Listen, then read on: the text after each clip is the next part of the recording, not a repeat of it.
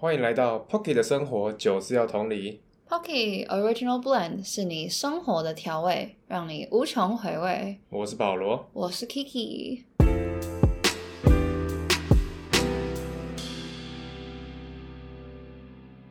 今天是第六集，耶！今天的集数没有来宾啊，只有我跟 Kiki 两个人。没错，又回到了我们两个人聊天的时光了。，是啊，第其实第六集算是我们的半场啦，half time 的概念，哦，对吧？因为已经你看这样子出一出也是加序章，就是已经六集了，然后现在就是下半段的感觉啊。哦，那这样 Kiki 你喜欢有来宾，还是喜欢我们这样子聊天？哎，懂，两个感觉不太一样吧？嗯，因为有来宾的话，有来宾的话就感觉比较热闹啊。哦，对啦，但是我们两个人讲话的时候，我觉得我们比较能够整理出一个重点，因为不会被，因为因为有来宾的话，就会很想一直跟来宾聊天。对，就一直聊下去，对对聊到那个主题会发散的、对嗯，我们两个至少可以互相做一个结论，这样，没错嗯，嗯，不太一样。对啊、其实也有一部分是因为有有一些来宾是 Kiki 第一次见面而已，哦，对啊，所以前面就会花算蛮长时间，算是有点认识彼此的感觉，就是熟悉一下彼此的节奏吗？对啊，原本原本原本下一集我是找两个我的朋友，但是也是不太熟啦，然后本来想要让他们来辩论，但我后来决定不要，因为就是怕说不熟的人来辩论会不会很尴尬。等一下你说你跟他们不熟吗？还是他们两个互相不熟，哦哦哦，对对对，所以我就怕说他们两个不熟的人来辩论会不会很尴尬，一定啊。然后又，加上我又不认识那两个的话，那就更尴尬了。对整个集数就有点不知道在干嘛。嗯嗯，啊，反正我后来把它换掉了。总之，我们下半场的第一集，也就是我们这个第六集啊，我们要聊的就是，其实是我们我自己当初想要录的起点，最想聊的就是为什么疫情之下工作明明很好找，却大家都觉得很难申请。嗯，然后以及人资都看一些什么？嗯，而且其实疫情只是个其次啦，我主要也是想要讨论说，到底工作这个东西对我们人的意义到底在哪里？嗯，就是因为大家看待工作的那个角度，然后对工作的，啊嗯嗯，可看的，都不太一样。嗯，所以想说来讨论一下。那我们今天这一集呢，大概分成三个部分。这第一个部分呢，会讲说，呃，工作真的有那么难找吗？然后第二个的话是讲说，因为疫情的话，是不是找工作真的有变难？嗯，就那聊一些疫情的事情。嗯，然后呢，第三个呢，就是当你在求职的时候，人资都会看哪一些重点？嗯嗯，因为其实 Kiki 他算是有小经验的，也是这样看的，也是看了，半年了，嗯，也看了半年了，也稍微，对，然后嗯因为也有跟公司的人资啊，然后主管们聊过，所以可能给给大家一点点的建议。嗯对嗯，好，那我们就直接开始吧。好，首先呢，我们要讨论第一件事情就是工作很好找吗？工作到底对一个人的意义是什么？哦，嗯，我现在自己是觉得啦，因为可能我自己还没有开始找一个正职工作，还没有真的体验到出社会的生活的感觉，所以其实我对我来说，工作就是要找你很有兴趣的，然后是可以帮助你达成你想要达成的事啊，同时也可以让你过上你想过的生活。所以说，工作对我来说是一个可以启发你的，你每天会想要去工作，会想要去做这件事情，因为你觉得这件事情是对你来说，对世界来说是很重要的。就是觉得我现在觉得看的有点很很广的角度啦。那你之前为什么会想要在麦当劳工作？之前那个是因为要打工啊，那你当初你你决定在麦当劳打工的原因是什么？哦，其实这个哦，就是哎、那时候是因为跟我前女友在吃麦当劳的时候，然后呢，那个麦当劳那时候好像很缺人嘛，我也不知道。然后他们的那个，你知道他们餐盘上不是有称纸嘛？嗯，他们那个称纸上面就写说想要打工吗？真打工对不对？然后说 QR code，然后就扫了 QR code 说嗯没差，反正我现在因为我们五专没什么事啊，就说嗯嗯不然你就来做看看啊。如果这个是排班制的，看怎样。然后就我跟我那时候我前女友就一起一起申请这样子，然后两个都一起上这样。嗯嗯，然后就是算是那时候也跟我妈讨论过，到底打工这件事情就因为有一些家庭不会让你去打工嘛，对，嗯，所以幸好是那时候我妈也觉得说啊，反正你现在也没什么事，不然就去打工啊。哦，嗯原来是这样啊。嗯因为保罗其实，在麦当劳待了有一段时间嗯，我待了四年呐、你中间还有休息半年，我忘记那时候好像就是有一点 sick of 麦当劳的生活这样子，嗯然后但是对对对，休息一段时间又觉得 生活好像蛮无聊，不然就 回到熟悉的地方去，至少可以赚一点小钱这样。哦哦，嗯因为我记得我之前，哦，我当初会想要打工的时候，也是因为我还蛮想要知道工作的感觉是怎么样。嗯我那时候是五专的时候，就突然就觉得好想要去看看外面的世界是，也不是外面的世界，就很想要体验生活看看啦。嗯，然后那时候也是跟我爸妈只是大大决斗了一我知道番。那时候他们不让你去打工。哦，那时候因为我当时想做的工作，我那时候已经很清楚知道我自己不想要当翻译或是当老师，所以我就一直很紧张，说那我未来到底要做什么？你很早就知道了欸、对啊，我因为我就是不喜欢啊，我哦自己就看不到自己在那个角色里面。对，太无聊了。对对对，就不是我会想要做的事情啦。嗯那呃，我那时候就想说，那我也想跟其他人一样，可能去餐厅打打工之类的。那我就跟我妈讲，嗯然后我妈就就直接跟我讲说，她不理解为什么我念语言的需要去餐厅打工。嗯她说她看不到我在餐厅打工当中，我能赚取到什么对未来有帮助的经验啊，或什么什么的。嗯然后我那时候还长篇大论的，就是跟我，就是我那时候是呃打电话给我妈讲这件事情，然后呢，哦她就不同意我，然后她有点否定我嗯，的想法，这样，然后我挂掉电话以后，我气到我打了一超长一篇文章给他，我跟他讲说，哦我觉得你非常不尊重我的决哎定，呦，小大我人。超气的。嗯 然后后来我妈又回我说，那你就去试啊。嗯然后，然后反正我后来的第一份工作就是韩式餐厅的呃外场人员，嗯然后我一个人就要包办所有餐厅的事情，就是从接客啊，然后到呃接客点餐，然后送餐、结账、收餐盘，就是我自己一个人做全部的事情。所有外场都是你包。对对对，那我当时做，我当时应征的时候，我觉得天哪，就是一次可以学到好东西，好充实哦。然后我大概做了半年吧，然后除了一些，就是我我那时候的呃老板，他有一点那个那叫什么？他有一点。也不算神经病，但就是他有一点情绪问题，嗯。所以他很常突然暴怒什么的。但是我也就是从工作当中这一份工作当中，呃，这一份打工当中，我发现我自己不适合走餐饮业，嗯。嗯，就是我不太适合一直去面对要服务人嗯。这件事情，嗯。对，嗯。然后而且加上餐饮业，你手脚要很快，嗯，然后我自己我就很喜欢我自己有一个自己的的节奏。对对对，自己的做事情节奏，然嗯。后就会很常惹到那个我当时的老板，就觉得说你怎么做事情那么慢，但我嗯。就觉得说、啊，我我就有做完啊，嗯。嗯，所以但至少当时因为透过打工，我就删除掉了一个选项，嗯。嗯，所以我觉得这个是打工的一个很好的地嗯，方我觉得这就是我们学生时期打工的意义啊。哦，就是不管是打工你或是实习啊，就是用删去法的方式啦，嗯就是去找说你到底嗯你想要做什么，嗯，还有你以为你有兴趣的东西，实际上到底在干嘛？哦对，嗯，然后假设你做了，哎，你很幸运，你第一个实习你就觉得说，哎，我觉得很好玩啊，想继续做下去，那你就当然就很可以很顺理成章的继续当正职。当然有一些公司可能没办法，但是我觉得大部分的实习生应该都是会给当正职的吧。呃，我觉得实习生不一定，但是我觉得至少你可以透过实习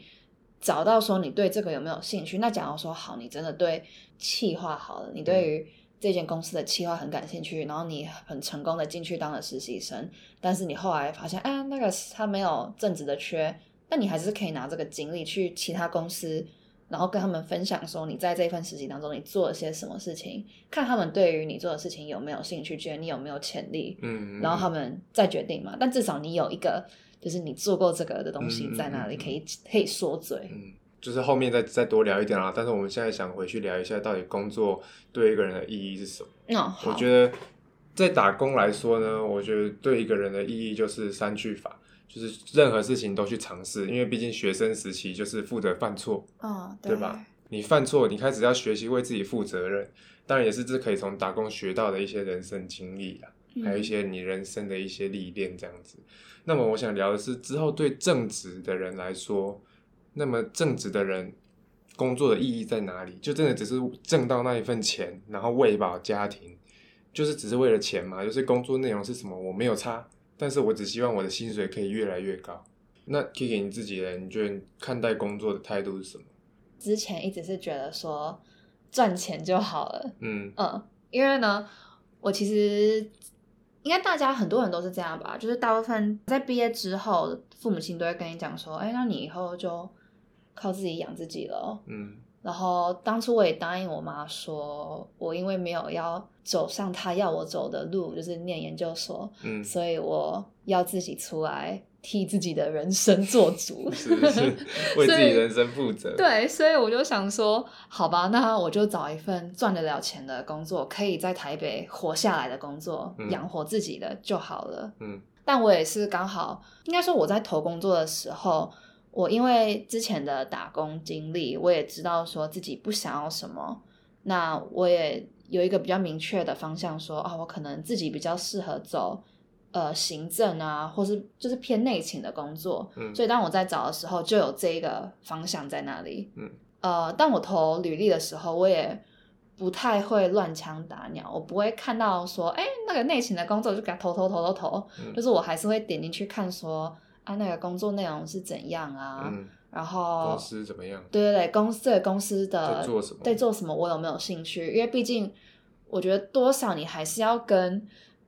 你的梦也不算梦想，但就是多少要跟你的兴趣有相关。假如说你做了一个自己完全没有兴趣的产业的话，嗯，我觉得你自己找不到连接点，你自己就是你也会觉得有一点痛苦。嗯，就是就算你已经当上了那个职位，你每天就是会觉得说，我要去要去帮人家做一些事情，你会觉得说是在帮别人做事的，你找不到说这个方向。对，或者你找不到在这份工作当中比较快乐的地方。嗯嗯，至少对我来说，我现在这份工作就是一个比较喜欢的产业，嗯然后做的内容也是我比较上手的内容。嗯，其实我觉得这个到底对工作对一个人的意义是什么，可能也有跟年龄有相关吧，跟每个人的年龄有相关，还有你刚出社会那个时候，你的不管是你的金钱的状况，或者是你的身心灵的状况也有相关。嗯我觉得，因为我现在目目前想到的有很多人会觉得工作很难找的原因，是因为他们太过在意钱这个部分。但是我不能说他们太过在意，是觉得好像他们视钱如命，不是这样的，是因为他们真的必须养活自己，就是他们人生没有办法多出来有哪些目标，因为他们连喂饱自己都来不及了。他们拿这个就是那个马斯马斯马斯克理论，对对对，你要先有什么最最基本的生理，对对生理，然后你才可以顾及到安全，然后什么，最后才是实现你的自我实现，对对对对对。对，就是像这样子。所以我就觉得很多时候那个工作的目标会因为你刚开始的金钱的状况。然后让你没有办法去想说那个意义是什么，然后到了越来越到后面，越来越到后面，你开始有一点钱之后，可能到三十岁了啦，嗯你也开始觉得说，哎、我这个也算蛮蛮稳定的啊，或是你可能有换工作，然后你的薪水也有在增加啊，还有你可能三十岁，你可能有在想说买车、买房、结婚这些事情，所以其实二十岁那时候，只要以你的金钱状况来来考虑说那个工作对你的意义是什么，那么三十岁的时候，工作对你来说的意义又跟当初又有一点不一样，到四十岁又不一样，所以但我们也还没活到那么久，所以说不定嗯我，也不知道嗯，未知未知。对，是未知数。但是我目前由我现在的这个位置展望来看的话，我觉得三十岁当当时候，到时候我觉得我对工作的，我觉得想法会有不一样的看嗯嗯法。嗯，然后到四十岁又不一样。那我自己是觉得，我我我记得那时候，不管是五专毕业还是二届快毕业的时候，我最讨厌听到的话，就是当老师问你说：“哎，你们都想好工作要做什么的时候，然后可能你当时没有一个想法，他就会说：‘哈，那你现在太迟了吧？你怎么嗯连到现在都还没有一个目标或一个梦想想做的事情？’嗯然后我就会觉得说，虽对啦，虽然依他的经验，他会觉得说，哇，你要出社会了，你还不知道自己要干嘛，这是一件很危险的事情。但是这就是实话啊，我就是嗯不知道我要做什么啊，嗯因为在学校学一大堆理论，我哪知道我以后可以怎么运用啊？嗯对，嗯，我觉得这有一部，这可能也是有一部分人选择科技大学 rather than 大学的原因啊。因为科技大学实在是很多都是偏就偏至少你可以学一个一技之之长，对，对，像是我们的外文系，我们就是应用外语系，然后里面的目标就是翻译跟教程这样子。然后我们在里面很多课程都是翻译，像是我们之前也有做的那个研究，就是说你大家觉得在课堂里面学到呃最有用的课，或是最好玩的课跟最废的课是什么？嗯有用的课都是什么翻译、翻译跟翻译相关的，或者是说口译啊，对对对，嗯练你口条的，比如说英文报告，嗯，对对对，或者说英文写作这种。嗯，然后最废的课都是理论型的，像是语言学或者语音学。对，嗯，我觉得这种理论型的，你要是未来不是走学术，真的会觉得很 lost、欸。就很乏味啊，嗯，哦对对对。所以说，这个现在我们二十几岁要找到这个工作的意义，其实还很难啦。因为我们大家都还在探索阶段，所以如果真的要谈工作的意义，可能是要等到有一个稳定的工作的时候，你才可以慢慢的把你的这个就慢慢摸索说，嗯对你自己而言，工作到底嗯意义何在嗯嘞？，我觉得可能开始想到这一件事情的时候，你可能已经二十八、二十九了。不会啊，你就会在你不断工作当中，慢慢的发现说，哎，你自己是喜欢什么，越来越了解自己嘛。嗯，嗯对。那我还有一个问题想聊的，就是因为我们都应外系嘛，嗯，所以我们其实毕业后有一些人会想要出国读书，或是甚至嗯会想要，比如说大四的时候想要出国交换啊，然后 gap year 之类的吗？对对对，有可能，嗯然后可能就是为了未来想要在国外工作，换个嗯环境，可能大家觉得在国外赚的比较多啊，对不对？我可以透过我的这个语言能力，然后让我跳到国外去工作这样子。那我想聊的是，那到底在国外工作好，还是在国内工作好？这个我身边到国外工作的人，大部分都是本来就就在国外念书的人，嗯然后所以他们可以很自然的衔接过去。那我目前还不是很清楚说他们的状况到底是怎样，但是呢，呃，因为我们公司我我接触到蛮多外国人的，那他们是说。以一个外国人来台湾工作的话，那我就把这个当做是 like 相对的，嗯我们台湾人假如说去国外，嗯，嗯。那像他们他们来台湾工作，他们觉得最痛苦的地方就是要算那些税，嗯。因为他们不是台湾人，所以他们要扣掉很多哩哩啦啦的税。嗯。可能他们薪，他们是跟我讲说，他们要扣掉薪水的十八趴耶，所以他们的薪水也会比我们高一点，就是因为他们还要扣掉那些东西。嗯嗯。然后加上外国人在台湾找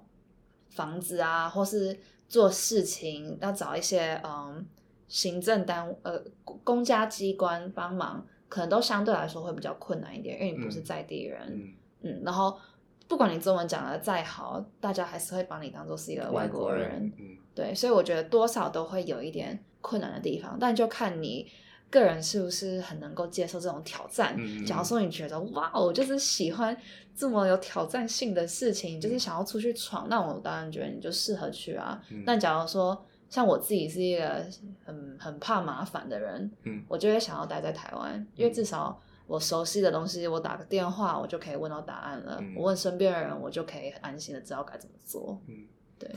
不用去想那么多了。嗯，那如果台湾人去国外工作的话，其实有一点我觉得最重要的就是家庭，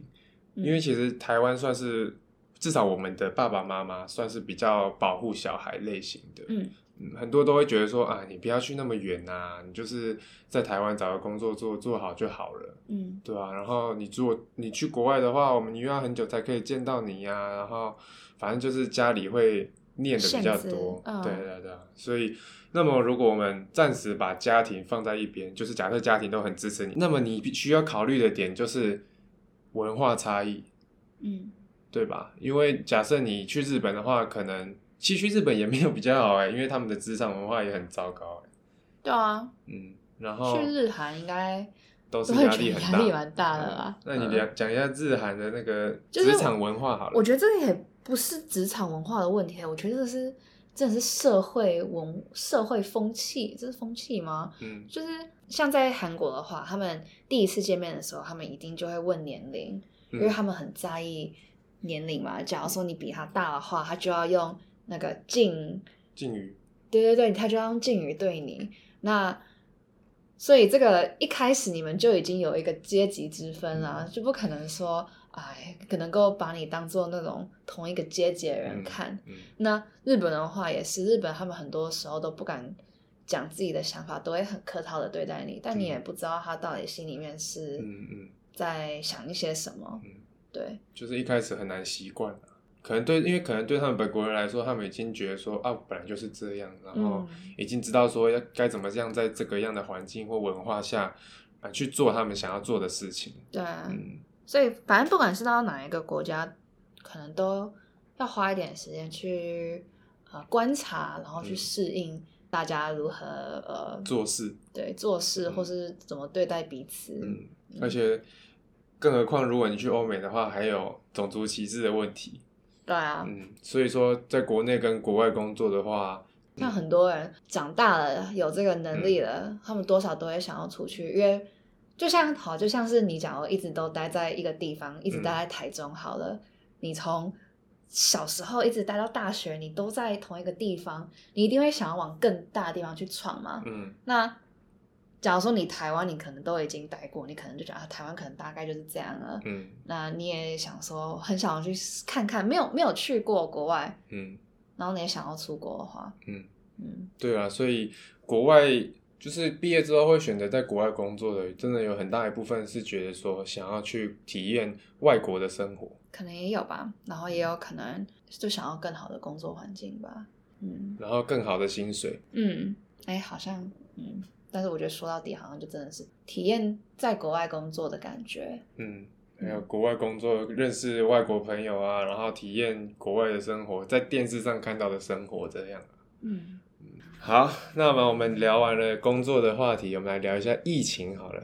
我们来讲疫情怎么影响我们的工作。好，嗯，好，那么我们先来讲一下受到疫情冲击的产业好了。好啊。产业影响最大应该就是旅游业吧，嗯很简单旅呃，嗯旅游业没办法出国，那这样就间接影响了那个航航运嘛，嗯会来台湾拜访的人也变少，所以饭店也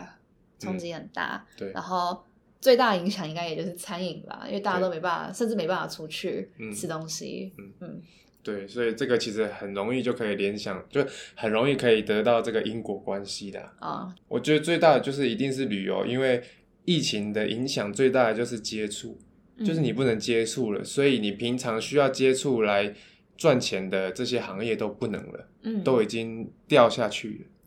虽然有很多旅游业、饭店业、餐饮业因为疫情是走下坡，但是其实也有一些就真的趁着疫情转型，然后开始往上冲。哦，像是？举例来说，像是干杯或瓦城，我们讲餐饮的话，对干杯或瓦城，瓦城的话呢，它好像是去年还是前年，就是疫情开始的时候呢，他们就已经在做一个东西叫云端厨房，是他们自己做的，就是他们租了一个空间，然后做瓦城的东西，因为瓦城他们自己好像他们内部的那些餐餐饮啊，就是 SOP 很多，他们的步骤做出来瓦城的东西，他们才会满意。反正瓦城他们是需要有很多很多道功法，那个也是我们外人所至少我们自己是这样觉得啦，我们也没有内部消息这样子。反正就是他们自己做了云端厨房，然后只做厨房让外送业嗯去送他们的餐点。对，反正呢，云端厨房就是一个虚拟厨房。嗯，那这个虚拟厨房呢，基本上就是呃，它不开放内容。它虽然说它它基本上就是一个厨房而已，然后你可以在里面做你所有经营餐厅内场会做到的事情，准备那些材料啊，做那些东西，准备食材，然后对，反正制作料理。然后因为呢疫情的关系呢，大家都没办法出来内用嘛，所以呢，呃，外送业就变得很好。嗯那这些虚拟厨房，就是他们这些东西都做好了以后，他们就直接送给外送业者，然后让他们送去给消费者，这样就完成了。嗯所以这样呢，就一省下了可能店租的成本，然后呢，二就变成也省下了人力成本。嗯，所以现在虚拟厨房这个东西也变成一个小趋势，就对，因为大家发现说，哎，你其实可以不需要投资那么大的金额去经营一家餐厅。对，嗯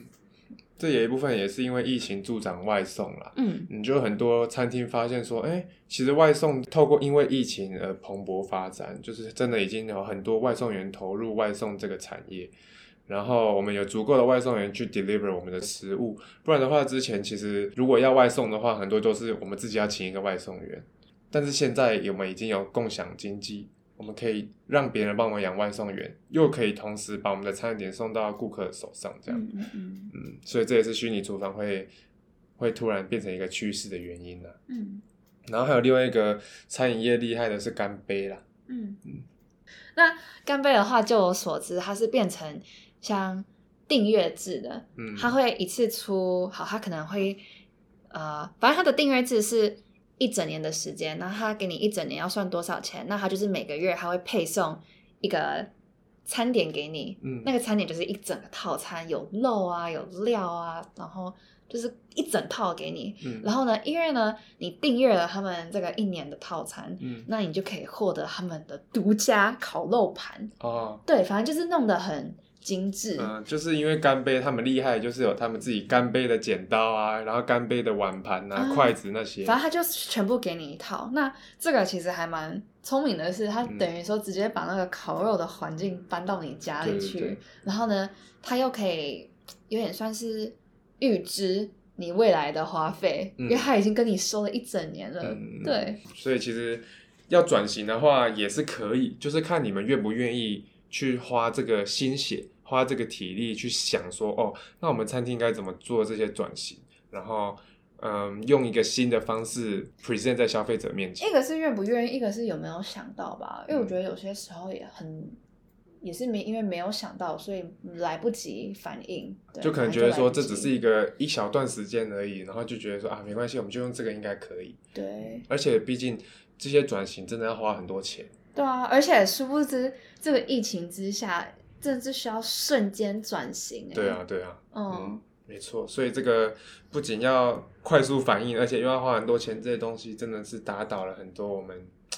中巷口的 巷口面店很多都不行的这样。没错。对啊，哦，那我觉得另外一个很厉害的是呃 KK Day。嗯那因为 KK Day 的话，我知道他们之前都是做呃国外的，嗯，他们都国外旅游，然后卖行程、卖票券这种啊。对对对，嗯然后只做国外，只做给要去国外的台湾人，嗯不然就是要来台湾玩的外国人。哦，真的哦。嗯，他没有在做国旅这件事，哦然后他是因为疫情之下，然后他才变成说，哦，他们一个大团队，然后拆成很多个不同组，全部都在做国内的。嗯那他国内可能就有分，呃，有些人是专门供饭店的、啊，有些人可能是呃食物的，嗯然后有些人是亲子活动，然后嗯露营之类的。然后像我印象比较深刻的是，哦有一个有一个产品，他们原本是哦，他们原本的体验是呃，他原本卖的行程嗯是要去宜兰采三星葱。嗯然后，所以他们就把那个活动改成，他们是请那个葱三星葱业者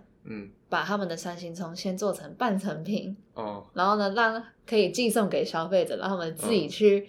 呃做完那个那个葱，就自己、自己做，对啊，反正自己做葱油饼，对对对对对，嗯这种概念，就是他们变成把行程送到消费者面前。对对对，然后我就觉得还蛮特别的，所以 K A 他们变成厂商跟顾客之间的通路，变成这样。嗯，但本来平台就是在做这件事情、啊，，哦对，也是啊。对啊，哦，他还有有另外一个就是这个我这个我一直很想尝试，像因为现在不能出国嘛，然后你你知道泰国的那个四面佛很有名，嗯。那他们就会有一个行程，就是呃，他们会请当地的旅、当地的导游，嗯。然后呢去四面佛现场，嗯。然后你就可以事前寄你要许的愿啊，然后那些给那个导游，嗯，然后他就会现场录影直播给你看。他说我现在来专属帮你，对对我来帮你圆这个梦啊，然后帮你谢谢这个四面佛这样对，你就可以在那里做这件事情哦，超酷的。真的是蛮厉害。我觉得 K K Day 可能他们新创的关系啦，所以他们的那个机动性真的很高。嗯就是如果是雄狮这种大集团的话，可能没有办法这么快就改变他们的集团结构、组织结构这样。哦，然后他们的主要卖的产品跟主要的顾客群，可能也没有办法接受这样的大的改变。嗯嗯嗯，所以像 K A Day 这种的做平台式的，就真的是有办法很快速的转变。嗯，而且我觉得像饭店也是蛮厉害的地方，在于因为他们没有办法，嗯，接客人进来住饭店，对，所以他们就安排了很多 staycation，嗯就变成说你待在那个饭店里面，然后他让你享有很好的环境，他可能说你来住宿一晚，然后呢，嗯。他会送你什么晚上吃到饱嗯。的的餐点，嗯。或对，反正或者是他像这一次中秋，他们就自己做了很多嗯。那种 what is that called 蛋黄酥礼盒，嗯对，嗯就为了要推销，就是想尽办法嗯卖自己家的东西，嗯自己家品牌的东西出来。对，所以其实疫情之下，就是我们在疫情的前期，好像看到很多倒下的产业，嗯但是我们到现在已经过了一年多，我们真的看到很多很成功转型的公司行号们。嗯嗯嗯，没错。算是一个很正向的改变，正向趋势。其实我最近有听到朋友在抱怨说，自己当初应该要考研究所的，因为他自己觉得现在出社会好像很困难，然后都找不到工作这样。你说出社会很困难吗？你说因为疫情之下，所以其实我觉得确实，因为现在疫情的关系，很多呃公司可能都比较吃紧一点，嗯所以嗯会减少很多开立的职缺，嗯呃人手可能也不需要那么多了，嗯所以很多原本的机会也因为不能够群聚也都取消了。嗯嗯，那我身边还蛮多观光餐饮系的朋友啊，然后他们我也很常看他们在现实动态里面讲说，啊，就是怎么会这么的凄惨啊，都找不到工作。嗯但其实我觉得也，嗯，就是在这种疫情之下，不用这么自我设限，说我就一定要做餐饮，因为我念的是餐饮，我就一定要做餐饮；我念的是嗯什么，我就一定要念什么。嗯我觉得你也可以刚好趁这个机会去做一些你可能不想做的事情，但是毕竟你就是要活着嘛，嗯你就先求一个有。嗯，像是很多服饰店，他们也不是都在找一些小帮手，嗯然后就是做一些折衣服啊、卖衣服什么的。虽然这个看起来跟你念的东西完全不相关，但是你也这是一个你学习技能的方法。我觉得就是要看你做找到一份工作之后，你要如何去推销你自己。嗯就是在你想要到时候换工作的时候，你要如何推销你自己？你可以在好，就举刚刚那个例子来说了，你在服饰店，你那边折衣服啊，然后卖衣服啊什么，这也算是一种你学习的技能啊。嗯你学习要如何去面对客人，这也是嗯 sales 的一种。嗯嗯，你就可以拿拿这个来拿这个来说啊，这个嗯你以后餐饮业的话，说不定也有帮助啊。嗯对嗯，至少你懂得跟人应对。嗯嗯，对，我觉得现在这个时间点，你就是找看看那些你从来没想过你有办法做的工作，或者是你没有想过你会去做的工作。又或是你现在就有兴趣去尝试的工作，是没错，哦对，就是去给他试看看，就是你不管做什么，你都一定可以从中学到什么。对，我觉得你不需要那么执着说啊，因为我念这个，我只懂这个，所以嗯我就一定要做这个。嗯，像是其实我觉得，我们就回到我之前打工麦当劳的时候好了，就是我当初也没有想到说这个麦当劳的打工会改变我这么多，因为其实就是我刚进去的那个主管，就是在我一个懵懵懂懂的专二生、高二生刚进去，然后因为其实我们厨房有分白手套跟蓝手套，白手套呢是处理其他食材的，蓝手套是要去处理生的食材的。嗯然后会这样子分呢，是因为生的跟熟的不能搞在一起，因为这样子会交叉污染这样。嗯然后呢，当时候的规定是，如果我们要拿酸黄瓜，我们要补货补酸黄瓜到台面上的话，也要用蓝手套。但是那个时候，那个主管又问我说：“奇怪，为什么抓酸黄瓜要用蓝手套？你平常在做汉堡的时候拿酸黄瓜又不是用蓝手套？”这个时候我就开始思考了，开始挑战一些我我们工作上稀松平常的事情、习以为常的事情，觉得说，哎，对啊，那为什么这个要这样？你做每一件事情都一定有一个理由，嗯。或者是说这是一个从以前呃不方便的时代发展出来的一个最有效率的方法，哦，就是思考说每一件事情的合，理性。嗯。对，就是你开始找那些合理性的时候，其实也很多时候你会对工作感到不满意，也是因为你觉得你受到的待遇，或者说你做的工作，你认为是不合理的，嗯，做工作的方式等等的，你会觉得不合理。然后这时候你就会才会开始思考说，对啊，那为什么不合理？还有我可以做些什么去改变我现在的状况？好，那我其实前阵子有看了一个文章，嗯然后他就是在讲哦，因为我觉得这篇文章其实跟我的想法还蛮像的，嗯因为他那个作者他就讲说，他其实对于他自己未来想要干嘛，他根本是没有梦想的人，嗯他根本不知道自己想要做什么。嗯那我觉得对我而言也是这样。我其实到现在也没有很完全的知道，哇，我未来一定要从事什么事情，嗯也没有说一个远大的梦想想要去实现。嗯那呃，他就有提到说，他就要用点线面体的角度去思考。那点指的就是你个人，线就是公司，然后面是你的产业，体呢就是整个社会的经济状况。嗯去思考说你未来想要从事什么行业。因为呢，他提到说，大部分人都会从点去思考，嗯就你可能啊、你知道你自己喜欢什么，又或是你知道自己不喜欢什么，那你就可以先删除掉很多东西了嘛。嗯那但是你光是思考你自己个人还不够，你不能只是想说啊，我喜欢什么，不喜欢什么，嗯你还要想到更大的方向一点，那可能就是你在找工作的时候，这个公司你喜不喜欢，嗯。这里面的人你喜不喜欢，那做的事情你喜不喜欢，又或是不要讲喜欢好了，对于你未来有没有帮助，嗯。你可不可以达到你要的目标？假如说你目标是赚钱，这个公司营运状况好不好，嗯能不能够赚钱？是是。那这里的人相处起来好不好？假如说你想做的事情是交到很多朋友，那这里的人跟你的痛调合不合？嗯嗯，那就是你想到这个公司以后，那你再往更大的去想说，那这个产业呢？这个产业未来发展趋势如何？对，就是它是不是一个即将要没落的产业，又或是呃根本赚不到钱的产业？最后呢，你就是想要整个经济面嘛，嗯就是最现实的。那大家都现在都在跟什么流行？未来有哪些流行？嗯你要去了解，就等于说你不可以想着你个人喜欢什么，就嗯。喜好已经是不重要的东西了。因为像这次疫情之下嘛，你想做的事情没有开，你也做不了。嗯。对啊，所以你就只能想一个如何生活、如何嗯。生存嗯。的方式。那我觉得那个作者讲的就很好，你就用这个思考方式去想的很全面，嗯。点线面体去嗯。想，然后你就可以，虽然说可能不是你喜欢，嗯但是是你活得了的方法。嗯，我就觉得他这一篇讲的超好的，嗯然后它里面有讲到一段话，他说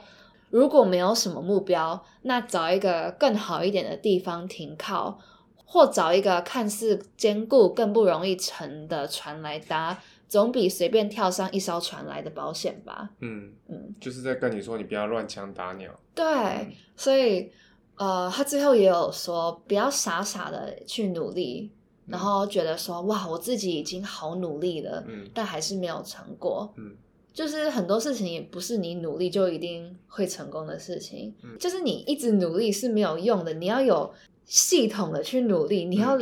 去收集很多资料，去了解现在大家都跟着什么才是真正有用的事情，因为世界不是跟着你转，嗯，嗯你不能说只看着眼前的东西，然后再努力，你就觉得说大家应该要 respect 你，因为你就已经很努力了，大家应该要用钱来丢你，觉得说好，我你有真的有在努力，那么我就要提拔你什么的。对啊，因为说实在的，这世界上有谁不努力啊？嗯大家都很努力啊，只是你就是你努力的方向对不对而已。嗯就是说，如果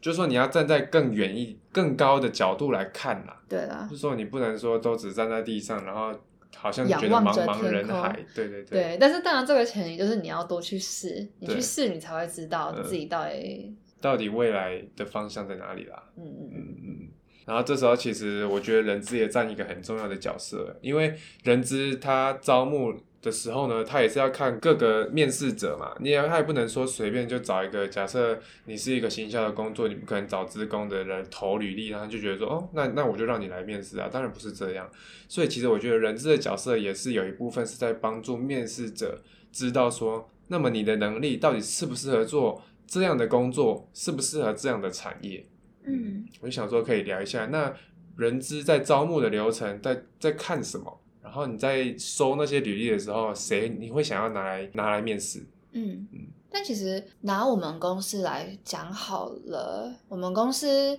有分，应该说每大部分公司都有分，可能偏电脑类的 IT 或是企划要对外的、对内对外的工作，嗯然后再细分很多不同的。那每一个领域，算是每一个部门好了，他们都会有自己的。代表 HR，、嗯。那这个 HR 可能就会有他自己对于这个领域的相关知识，他才知道说，哦，那好，假设说我是 IT 的 HR 好了，那我就是要多少会一些 Python，、嗯。会写程式，嗯。要了解说啊，IT 人都怎么去想，嗯。然后该怎么去问问题，IT 人比较理能理解，嗯。嗯，所以其实这个也是看每一个不同领域的 HR，嗯，诶应该说看你去应征的工作是什么，而决定说 HR 会看哪些，但是嗯。脱离不了的当然就是你的专业知识嘛，嗯。嗯，这个就是一个你要应征什么，你就需要具备那一方面的专业知识。嗯。但我觉得软实力的话，就就比较统一啊。嗯，软实力大家一定就会希望是，好相处的人呐、家里不要太，他说这个为人不要太奇怪了，不要是个连续杀人犯这种。对，嗯，但也不是啊。等一下，对什么对？对啊，就是我我觉得呃，最常看的是呃有没有独立完成事情的能力，嗯因为我觉得这个对于一个 出社会的人来说很重要啊。嗯因为你自己就是你等于说你当一个正职，你已经没有说哎你只是一个实习生没有关系啊的机会了。嗯你正职你就是正职了，嗯付给你就是一个月的薪水了。嗯对你犯错你不能够去责怪他人了。嗯嗯，对，这个是一个。那第二个的话，当然就是团队。嗯，嗯，你要有，那我你有办法在团队里面生存吗？你有没有对团团队意识？嗯吗？，但好，哎，好像也不能这样子讲，因为呢，像假如说你是 IT 的话，你也不需要去跟人家有什么团队意识什么这样的啊。嗯但是我觉得 IT 你求 IT 人在看的，就是你不可以情绪太不稳定嗯哦，因为我们我们公司会给 IT 测人格特质，嗯然后他们就一些大数据嘛，然后就发现说，其实 IT 他们个性都是偏偏稳重，嗯，嗯，他们不是属于会突然暴怒型的，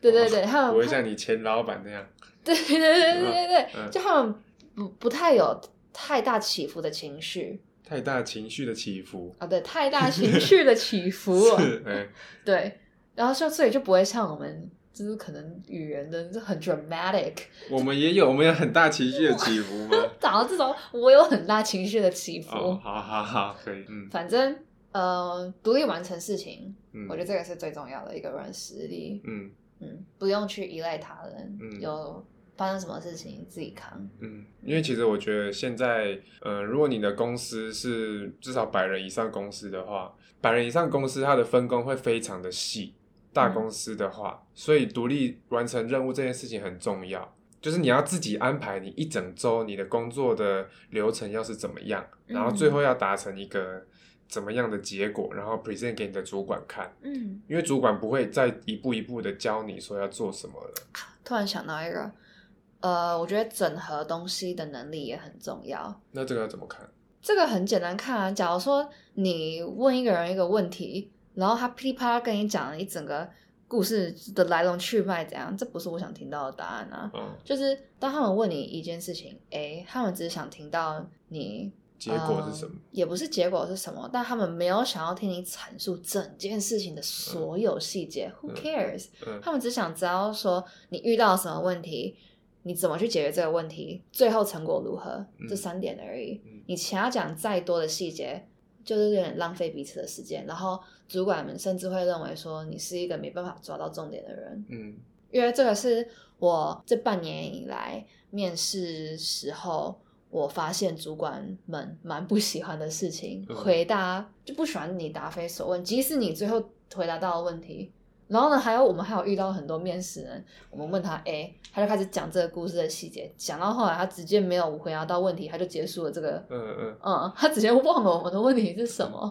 然后我们就会在那边很有耐心的听他把故事说完，然后我们就哦，然后我就会偷看我的主管，然后就看到他默默扣分，他说你又没有回答我的问题？对，浪费我这个十分钟在听你讲这些无聊的事情。对，反正我觉得大呃，假如说要跟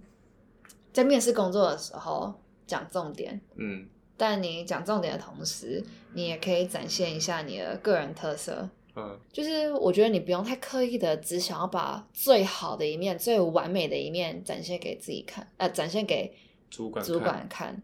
因为这样很 gay 白。哦，大家就这很还 gay 是掰想要看到 real 的你真正的样子嘛？对啊，就是你，你这个人，你总不可能 you're flawless，你好嗯完美这样，是，你不可能啊。所以你就是要讲出说你遇到了哪些挫折，你的弱点在哪里，但嗯你同时有具备的哪一个能力可以来有点像是弥补嘛，或是嗯平衡你这个弱点。嗯对，然后呢，我觉得你这样子诚实的讲出来，他们才，他们主管们自己会去评估说，嗯，你适不适合这个职位？对啊，你把自己讲的好像完美无缺一样，嗯你给大家的期待那么高，你到时候进来，我跟你讲，绝对失望。嗯嗯，对，这就像是，嗯，很多人都会去什么履历见诊啦，然后会去想说，我面试要说什么啦，我要怎么修饰我的这些经历啦。嗯，但是其实有有一部分来看，你真的是需要除了修饰以外，你要思考说，那么你到底你的弱点是什么？我要怎么去阐述我的弱点，而不是只说我要怎么去阐述我的优点。对对对对对，对，哦、嗯，然后哦，像我们面试的时候，我很常我最爱问的问题就是，你觉得你自己的弱点是什么？嗯嗯，因为我觉得这个是一个看得出来一个人了不了解自己的时候。嗯有些人就会花很长一段时间在思考嗯自己的弱点是什么，嗯我就会觉得你真的不，你真的想不出一个弱点哦？嗯就是我觉得你不也不一定要讲工作方面的弱点啊，嗯你可以讲就是你自己本身哦。假如说以我来说好了，就是我很容易被别人的意见牵着鼻子走的人。哦，就别人讲 A，我可能当初讲 B，但是被他讲着讲着，哎，我就觉得好像 A 也可以，也可以就是没有自己的主见。嗯对对对，那这确实是一个蛮大的弱点的。嗯但反面来说的话呢，我就是一个很随和的人啊，嗯我不会去坚持我自己的意见。嗯对嗯你就是要这样子，有点像去收拾你嗯你的优缺点，这样。我觉得以我自己的经历，你就多去面试几间。当你投履历的时候，你当然去可以去选择我刚刚讲的嘛，就是点线面体这件事情。那当你决定说啊，你想要应征哪些公司的时候，你就去投看看。啊，假如说你真的有机会去面试的话，那就尽力展现自己啊，你就多嗯面试。嗯你在面试当中，你每一次面试完，你就可以问对方说，你觉得我今天表现如何？有没有表现不好的地方？嗯嗯我觉得他们都会很乐于的跟你嗯分享说你自己需要加强哪里，然后你也可以借这些机会来更了解说你下一次你要组如何去表达自己，别人才会更听得懂你想要说什么。嗯因为其实我觉得你最后讲的内容其实都大同小异，你嗯履历就是长那样啊。对，那可是你透过很多次面试的练习，你就会知道说啊，要如何去讲，别人才会觉得、哇哦，这个人我记住了你。嗯嗯嗯，对，所以你不用太担心说啊，你面试被拒绝了，好难过这样。So what？你就再试另外一间，总会有一间嗯找到跟你的痛调是对的。嗯。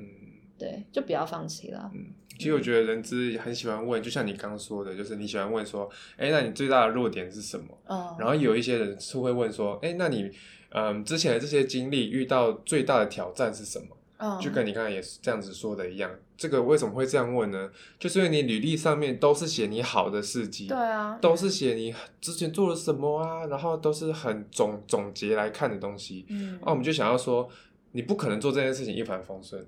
不管你做什么都是这样。你团队中一定会有跟人有摩擦、啊，你自己做事情一定会走错方向，你要重新思考啊。对，我们就想要知道说，你们这些过程你是怎么去解决，然后成果怎么样？那么你对这件事情的结尾有没有什么反思？嗯嗯嗯嗯嗯，这样子。对，补充刚刚那个讲说人资会看的软实力是什么？第一个就是独立完成事情的能力嘛，然后第二个就是与人能不能够好好的相处，嗯 然后呢，我觉得第三，对我刚刚忘记讲的就是这个。其实公司很在意你解决问题的能力，你有没有？反正就是你解决你解决问题的能力，因为毕竟请你来就是要请你来解决问题啊，嗯才会有这个职缺啊。所以有时候公司也会问你另外一个问题，说你觉得我们公司有没有需要改善的地方？嗯假如说你在这个时候疯狂的夸奖公司，嗯。我觉得这个是嗯。一个陷阱题啦。嗯。公司当然会希望说，你可以提出一些在他们遇到的东西上面可能需要加强的地方，嗯。嗯，但你不用把它批评的好像多烂一样啊，这是一定的。对，但你就可以提出说啊，你自己觉得怎么样，或是你看到了怎样，你很好奇，哎，为什么是这样子做？嗯。嗯，我觉得这这个都是会让对方觉得说，哎，你对我们公司有了解，你有兴趣了解，嗯嗯就是你要秀给人资看，说你觉得你的履历、你的资历还有你的经历是很适合你们这家公司这个职位的。对，而且你同时呃也会，他们也会在意说你对于这个公司的连接性在哪里，嗯所以这也是为什么你面试之前最好都去看一下，说这个公司之前都是做一些什么啊，然后他嗯未来打算做一些什么，不会给人家感觉说啊，对我就是乱枪打鸟来投你们家的履历这样，嗯对，举例来说，你可能要去做 Uber 的内勤啊，不是做外送员，就是 Uber 总公司。那他可能会就会觉得说，哎、假设你要投行销的，他可能问你的问题就是你在哪边有看到 Uber 的广告，还有你觉得怎么样？那假设你是要投旅游业的啊，假设你要投雄狮的，那他可能会问你说你在哪里看到雄狮的广告啊，或者说你觉得雄狮的网站哪里可以做改善，你会怎么做？像这种的，嗯，又或者说你觉得雄狮未来可以怎么样对展？未来的发展，嗯、对，这又回到我们当初讲的嘛，你一定要找到一个你自己也喜欢的产业。是，你做你做这些资料的收集，或是你真的进去面试的时候，你也才比较有东西可以讲啊，嗯而且是发自内心的讲，因为你嗯。真的对这个好奇，你真的嗯想了解。对我知道很多人觉得工作很难找，但是我希望大家的眼界可以放宽一点，就是什么事情你都可以去尝试一下，心里就想着用三句法的方式，你做了方做了之后，你也许你会喜欢，也许你会不喜欢，但是至少你做了，你不会去后悔，你不会空在那边什么事都没有这样子啊。就是希望大家在做的时候，活在当下的同时呢，也希望大家站在高处，就跟刚才说的点线面的方式，让大家看一下整个产业，你整个公司的未来的走向啊，是不是你喜欢的啊？你要不要继续待下去呀、因为你一直活在现在，看着眼前的事物，你就会一直很焦虑了。嗯，因为我自己当初在找工作的时候，我也迷茫了好一阵子，我甚至绝望到说，我回去找了一个补习班，想说那就算了，我既然我任何我任何工作我都找不到，我我回去当老师。对我回去当一个英文老师总行吧。嗯然后我就去面试了一个补习班的工作，然后我在面试的那一个过程当中，我就又突然领悟到为什么我当初这么讨厌嗯从事这个工作。嗯对，因为当初面试的时候，他就希望我可以试教，嗯然后试教我就发现，天哪，我这我因为我完全不想要做这件事情，所以我想不到一个有系统性的方式来教。嗯，我做出来的所有事情，也一直被那个主管说这样子不对，打枪。对，一直被打枪，然后我信心就受到更大的打击，然后我就更加确定说，我一定要找一个我喜欢的产业待，嗯。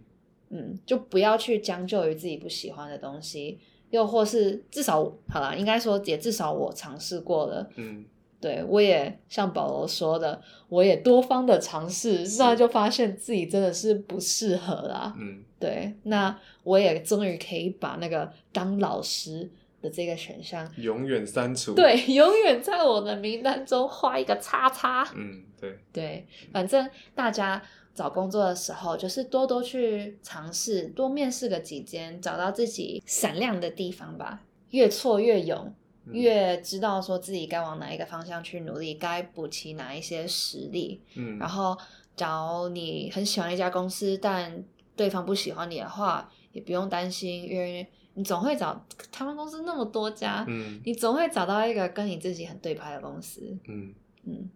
，like me，